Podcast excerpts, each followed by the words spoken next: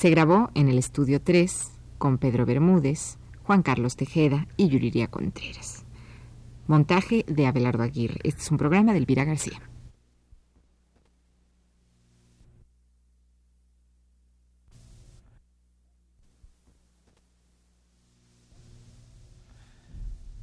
Radio UNAM presenta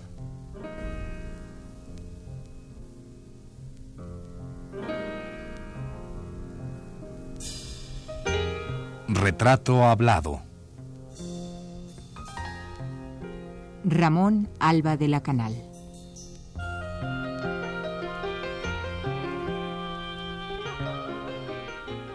Un reportaje a cargo de Elvira García.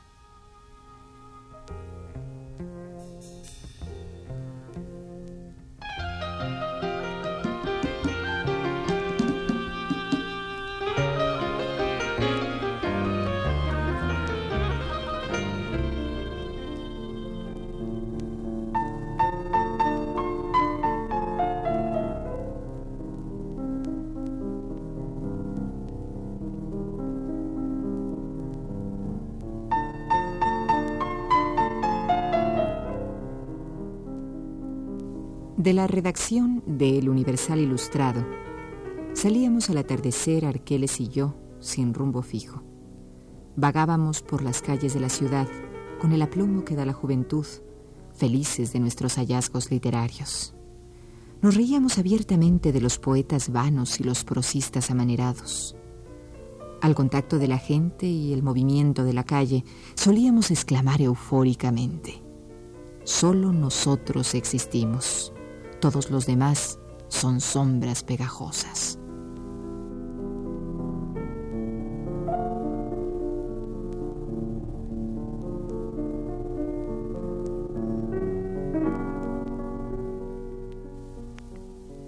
Sin darnos cuenta, caminábamos grandes distancias movidos por el fuego de la palabra. A veces tomábamos el rumbo de la colonia Roma y entrábamos al Café Europa, que Arqueles bautizó con el nombre del Café de Nadie, tema de uno de sus libros. En un rincón, aislados por sus paradojas y mis idealizaciones, sorbíamos nuestro café y preparábamos entusiastas proyectos.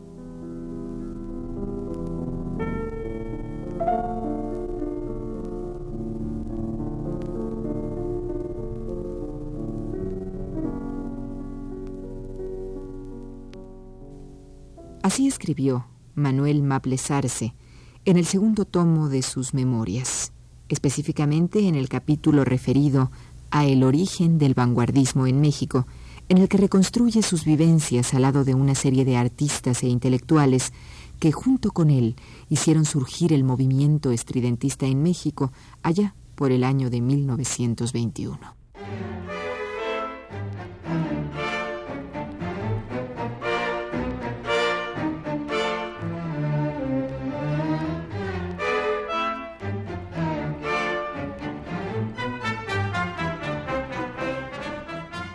De esas trasnochadas conversaciones, de esa confrontación de ideas, surgió la definición de una búsqueda. El estridentismo era la respuesta, el rompimiento con los cánones establecidos de la estética y la literatura. El mismo Maples Arce define en el capítulo mencionado el sentido de su movimiento.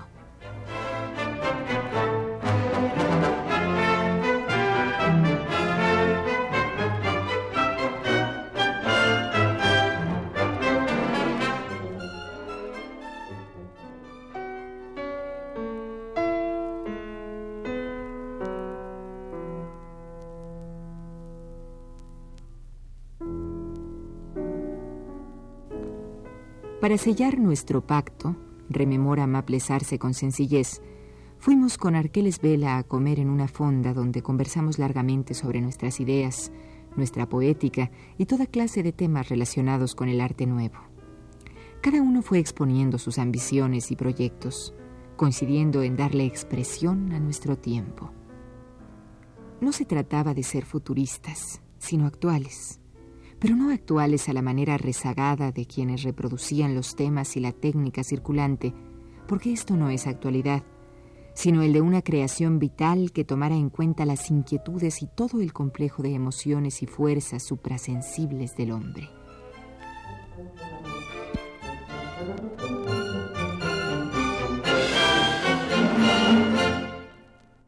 Y en esa necesidad de ser actuales con su época, Maples Arce, Arqueles Vela, Litzar Subide, Alba de la Canal y otros trabajaron y dieron vida al estridentismo, un movimiento fugaz, pero que dejó huella en el arte mexicano.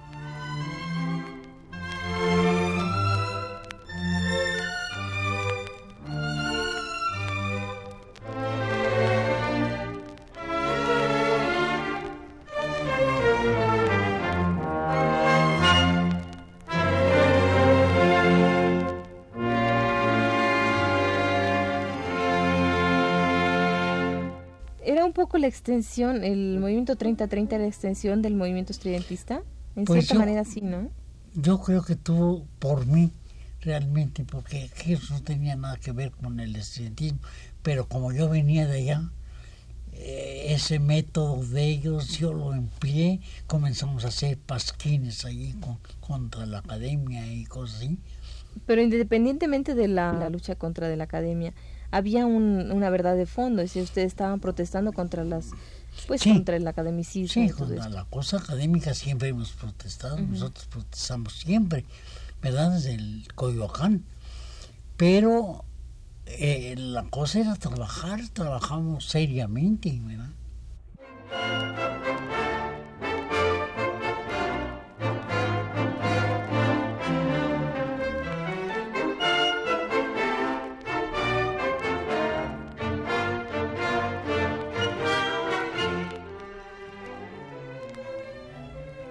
Maples Arce, en su ensayo escrito en 1960, hace un balance del vanguardismo de su época y de cómo éste influyó en la orientación y calidad de algunos artistas.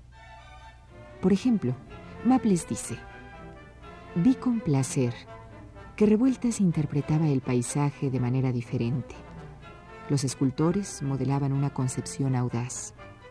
Alba de la Canal reconciliaba su impresionismo de Coyoacán con formas más construidas y Leopoldo Méndez, en sus grabados, de una honda interpretación social, captaba el espíritu popular.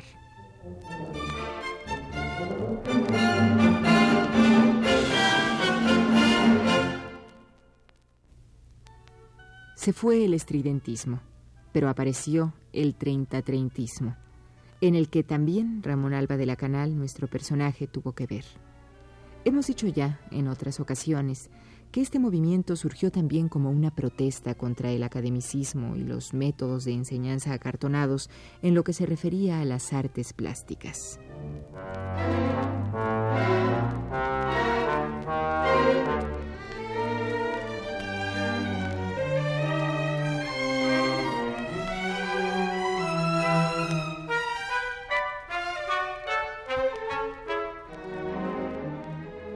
¿Y cuáles fueron los logros del grupo 30 y 30? Pues los logros del 30 30 fue este que tuvimos en poco tiempo eh, aquí sí nos hacían caso realmente verdad verdad pero lo de la política realmente nos tiraron otra vez. Nos tiraron y nos quitaron la cosa ¿verdad? Entonces ya no se pudo hacer nada. crearon eh, las misiones culturales, como estábamos todos eh, sin dinero, porque no lo patrocinaba el gobierno, eso ni nada. Este, nos desbalagaron allá y nos fuimos de misioneros pero yo le preguntaba a maestro Alba de la Canal cuáles habían sido los logros del grupo 3030. ¿Cuánto duró este movimiento? Pues duró como muy poco. Duraría como cuatro o cinco meses o una cosa, ni un año, o un año o dos años. No me acuerdo exactamente, pero sí poco duró. ¿Mm? ¿Pero tuvo logros evidentes? Pues sí, eh, eh hasta los políticos nos invitaban allí para, para que los apoyáramos y cosas así, ¿verdad? Porque era muy importante para ellos. Pero no podíamos hacer una exposición, no teníamos dinero, eh, así es que luego eh, tuvo Diego realmente la cosa de de Pani trajo unos, unos cuadros de Europa. Y el 3030 publicó porque un licenciado, no me acuerdo ahorita el nombre, nos escribió una carta diciendo que eran falsos eso. Nosotros escribimos a él, lo fuimos a ver y le eh, preguntamos si podíamos publicar esa carta. Y la publicamos ahí y inmediatamente como habían dado su visto bueno a Diego, todos los pintores famosos en esa época, este, se asustaron y nos, nos corrieron realmente. ¿Los corrieron de dónde? Digo, nos, los desintegraron como grupo. desintegraron porque nos dieron chambas ahí en la secretaría y ya nos desbalagamos todos.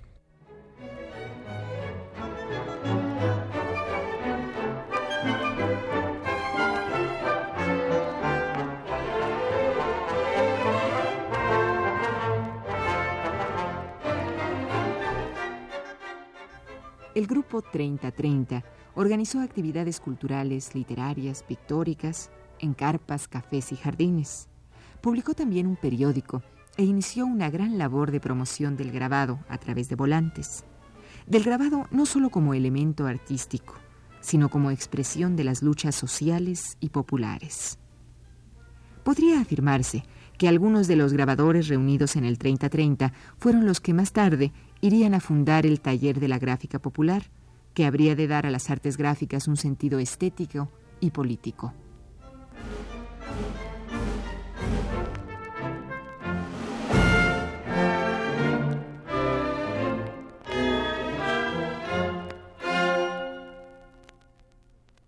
Maestro, quiero entender que, o, sea, por lo que usted me dice, que el movimiento 3030 se desintegra porque a ustedes los, los eh, mandan a las misiones culturales.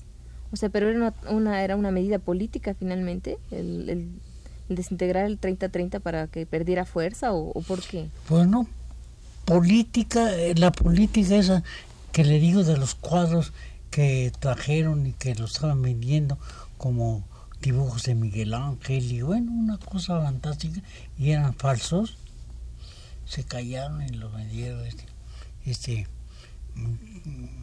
pero eso motivó que nos mandaran a misiones culturales. ¿Como desterrados o no? No como desterrados. Porque, ¿Les pareció bien? Porque trabajamos en la Secretaría de Educación, pero sí ya no pudimos hacer nada porque ya el grupo se había desterrado, se había disuelto. ¿Usted qué hizo en las misiones culturales, maestro? Pues yo hice un... Teníamos un programa muy largo y yo hice un mural en Coyuca de Catalán. ¿Verdad?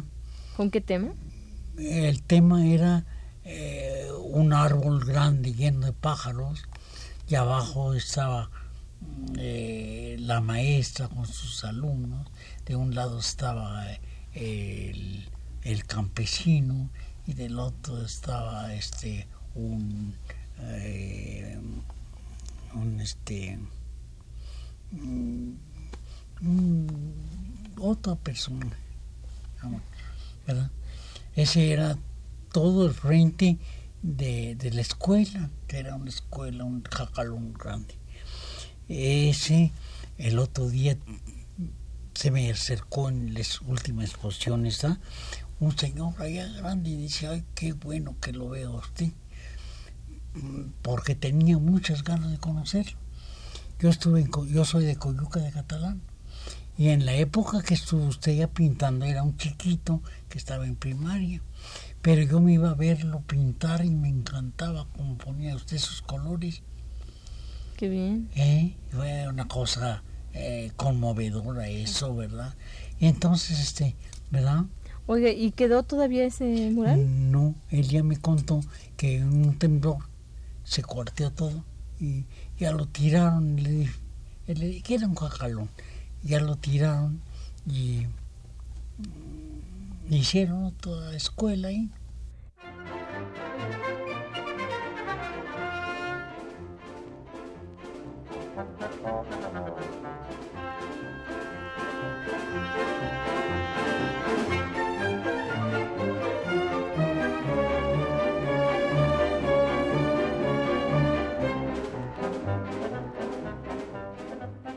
Pero Alba de la Canal, además de sus labores en agrupaciones artísticas de vanguardia, trabajó individualmente en la creación de su obra de caballete, de sus retratos, sus acuarelas y también de sus murales. Uno de ellos, el más destacado, es el que plasmó en la isla de Janitzio, en el lago de Pátzcuaro, en el monumento a Morelos, prócer de la historia.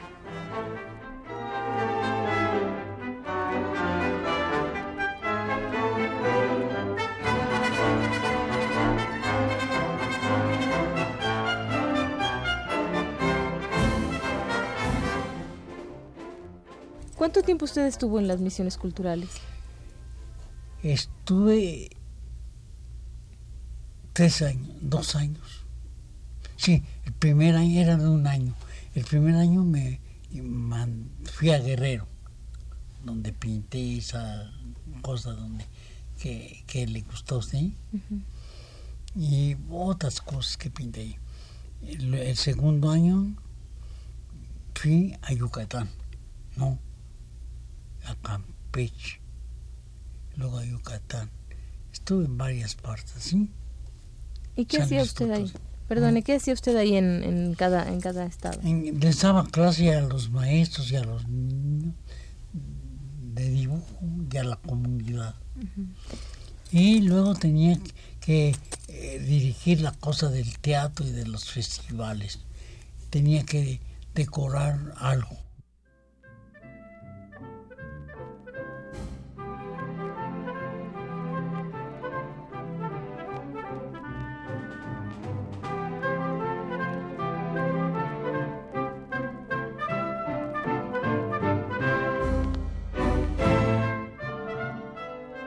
Maestro de la Canal, eh, ¿cuáles fueron los objetivos de estas misiones culturales en las que participaron tantos pintores en ese tiempo?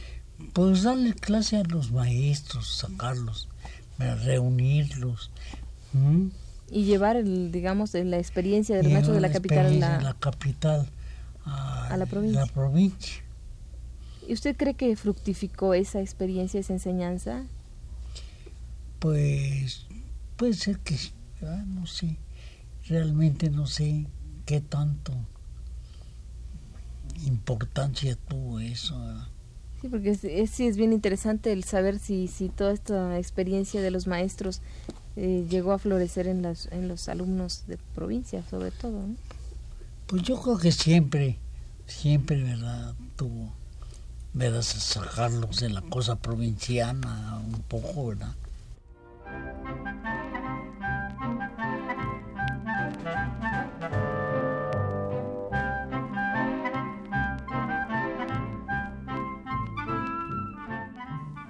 Realizados a la encáustica y al fresco, los murales de Janitzio relatan la vida y la obra de José María Morelos y Pavón. Esta obra la realizó Alba de la Canal por encargo expreso del general Lázaro Cárdenas en el año de 1934.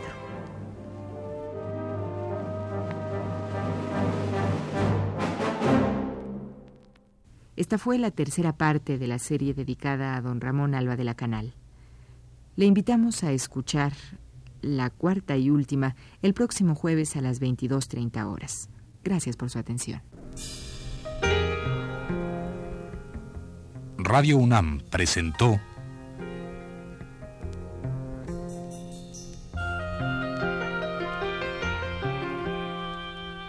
Retrato Hablado.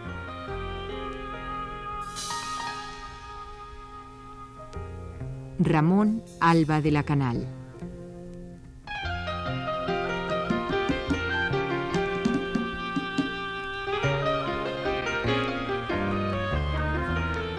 Un reportaje a cargo de Elvira García.